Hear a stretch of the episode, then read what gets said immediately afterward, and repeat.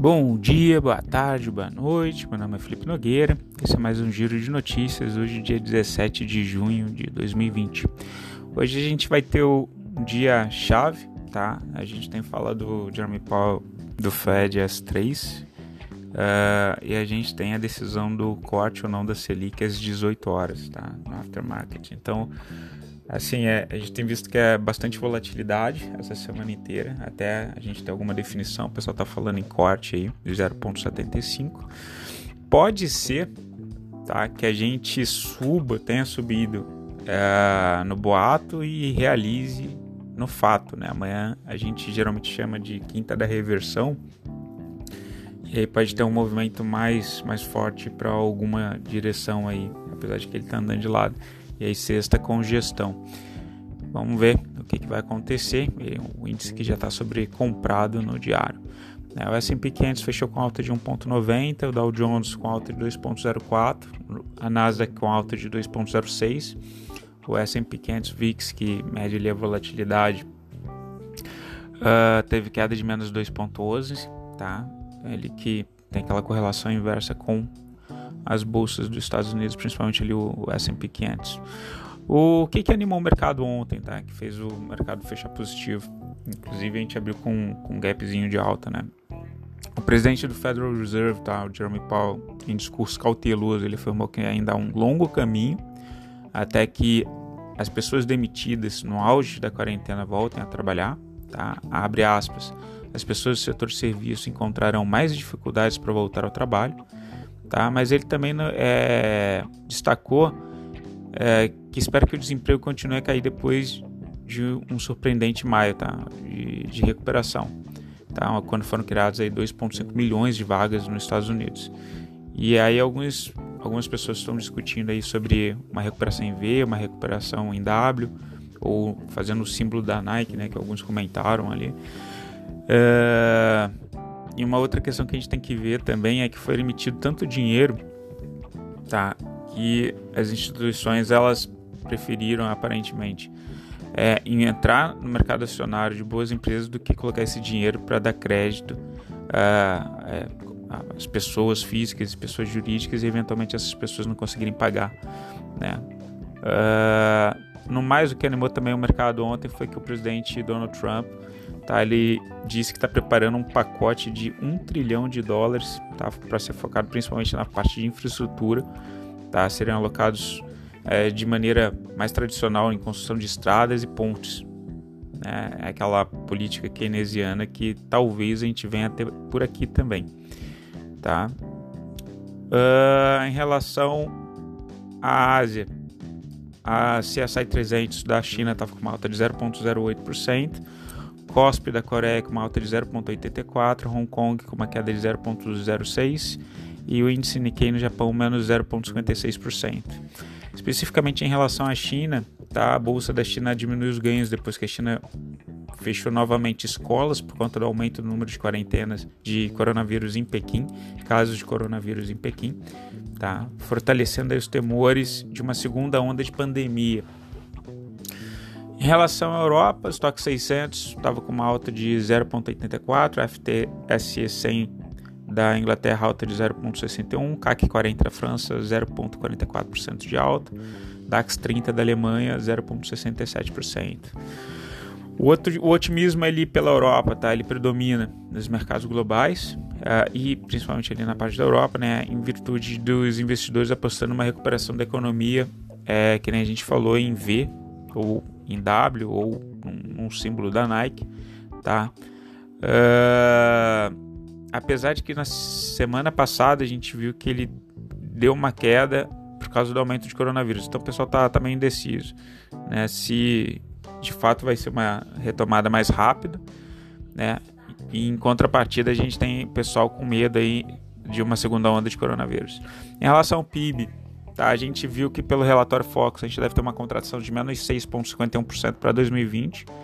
Tá? Uma notícia que saiu do IBGE ontem é que as vendas no varejo caíram 16,8% em abril, tá? comparação é, se comparado com o mesmo ano do ano passado, então 16,8% de queda no varejo.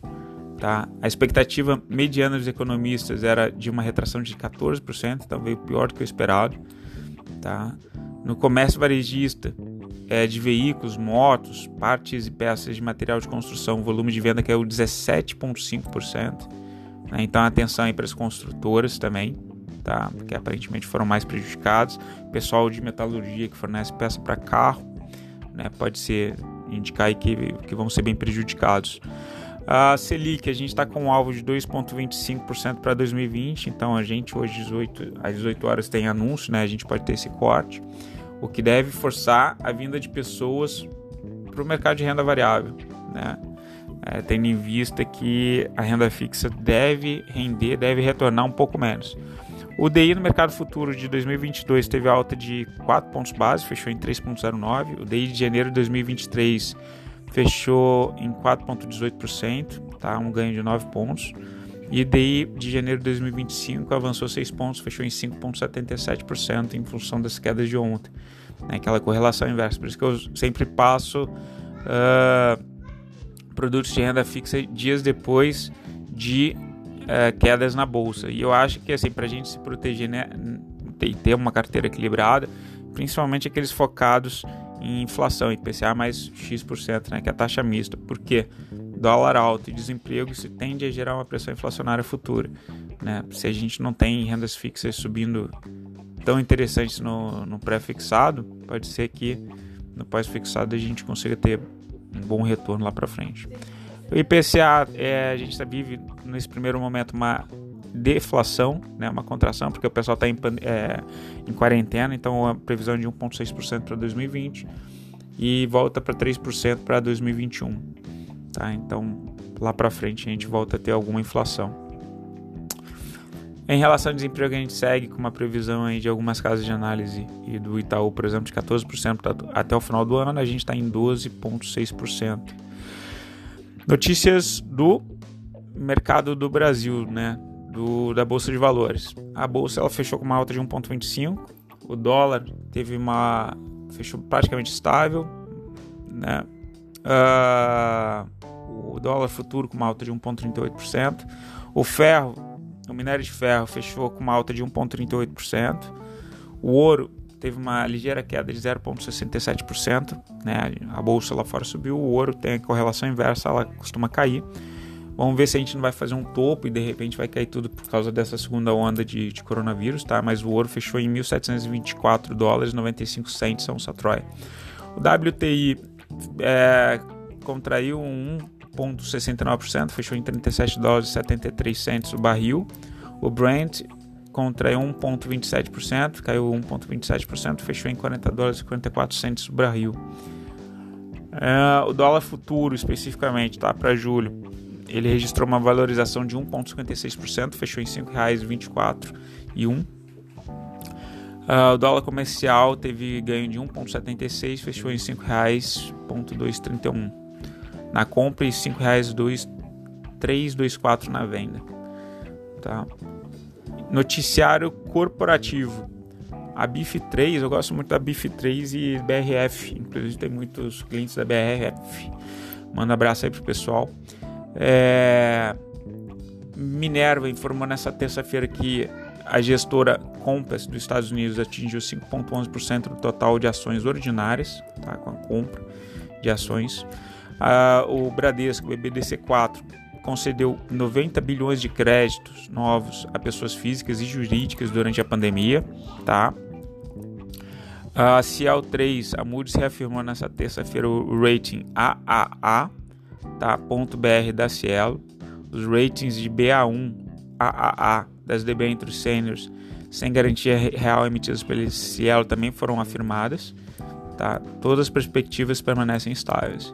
Então, a, a Moody's aí, é, considerando uma Cielo uma boa empresa, a Cielo que está fechando parceria, né, para vendas online ali pelo WhatsApp transferência de dinheiro. STBP3 né, é um porto bem interessante para a gente ver para esse segundo semestre, porque é quando começa o escoamento de produção agrícola. Tá? O Guedes mudou seus planos e decidiu que irá trabalhar para fazer quatro grandes privatizações nesse ano. A intenção é privatizar é, Eletrobras, Correio, Porto de Santos e Pré-Sal, Petróleo, PPSA. Tá? Então pode ser que ela também venha a se valorizar em função disso. A Gol 4 né, informou que provavelmente vai receber um alerta de seus auditores independentes sobre risco substancial da empresa fechar dentro de um ano, informou a Reuters. Tá? A Avianca e Latam, que pediram proteção nos Estados Unidos, também já receberam chamado aviso de preocupação tá? das empresas de auditoria. A Clabin 11, né, do setor de celulose, aprovou um aumento de capital uh, de 339,44 milhões tá, pela emissão de 138,696 milhões de ações. A Petro 4, tá, o Conselho de Administração da Petrobras aprovou a data de 22 de julho de 2020 para a realização de Assembleia Geral Ordinária. Uh, Pomo 4, Marco Polo, informou que observa as, os desdobramentos da crise internacional para decidir sobre a continuidade de alguns negócios no exterior. Em relação ao fluxo estrangeiro, tá? aparentemente parece que os estrangeiros eles realizaram tá? e retiraram algum dinheiro do Brasil. Tá? E nos contratos futuros está muito próximo do eixo zero, está tá muito enrolado ali o mercado futuro de dólar e o mercado futuro do Ibovespa. Tá difícil precisar é, quem está mais em cima do que o outro. Aparentemente, ele, os estrangeiros estão mais comprados, mas pouca coisa tá no mercado futuro de dólar e vendidos no mercado futuro de Bovespa. Né? Uh, commodities agrícolas, o boi gordo ele teve uma alta de 0,67%. Tá, arroba fechou em 211 reais, segue forte, né? Porque a China tem brigado ali com os Estados Unidos, suspenderam algumas importações, está aplicando sanções contra a Austrália, né? E o milho uh, teve uma queda de novo 0,22%, fechou em R$ 44,50. O milho que estava tentando se recuperar com a alta do dólar. A tendência é que o milho ele possa fazer um fundo e se o dólar for para cima ele volte a, a, se recuperar. Tá? E o IFIX, uh, o IFIX teve um, tá um movimento lateralizado de 0,2%, congestionou em, provavelmente num topo ali. Vamos ver como é que os fundos imobiliários vão se comportar aí se a gente começar a realizar. Ou se vai para cima, né? Ninguém sabe, tá, tá, muito de lado. Pessoal, fico por aqui. Desejo de vocês aí uma excelente semana. Cuidado com a volatilidade de hoje, tá? É, com a Selic ali no final do dia vai movimentar bastante, tá bom? Qualquer coisa entre em contato. Beijo, tchau, fui.